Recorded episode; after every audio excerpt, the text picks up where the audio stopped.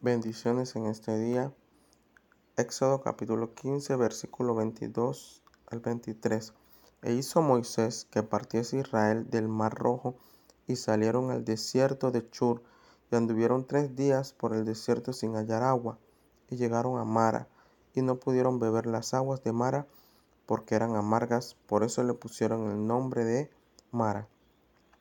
Un hombre se perdió en un bosque aunque pidió con desesperación ayuda, nadie vino a su rescate.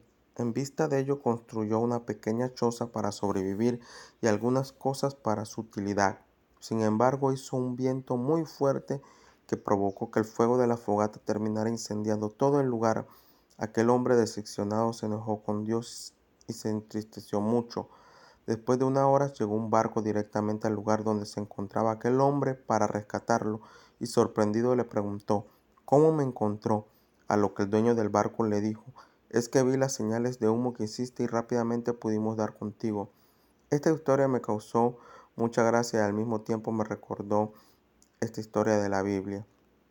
El pueblo de Dios estaba caminando ya tres días por el desierto sin tener lo más básico para vivir que es el agua. A la distancia vieron un pozo y me imagino la gran desesperación que tuvieron de saciar su sed. Lo negativo fue que aquella agua no se podía beber porque era amarga. Tal fue su decepción que comenzaron a murmurar contra Dios y contra Moisés.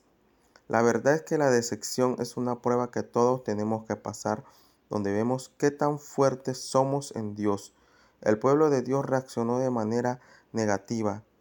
Y la pregunta es, ¿cómo tú y yo estamos reaccionando ante la decepción?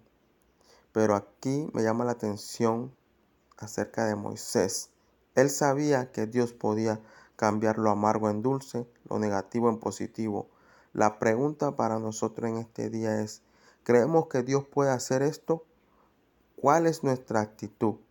¿Estamos saliendo victoriosos de la prueba o nos estamos quejando?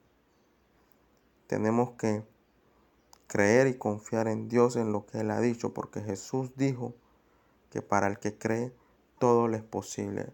Así que cambiamos nuestra actitud ante las adversidades de la vida, ante la decepción. Y en vez de estar quejándonos, sigamos confiando en el Señor, porque Él dijo que para el que cree todo es posible. Y si Él lo ha dicho, Él lo cumplirá. Dios te bendiga en este día.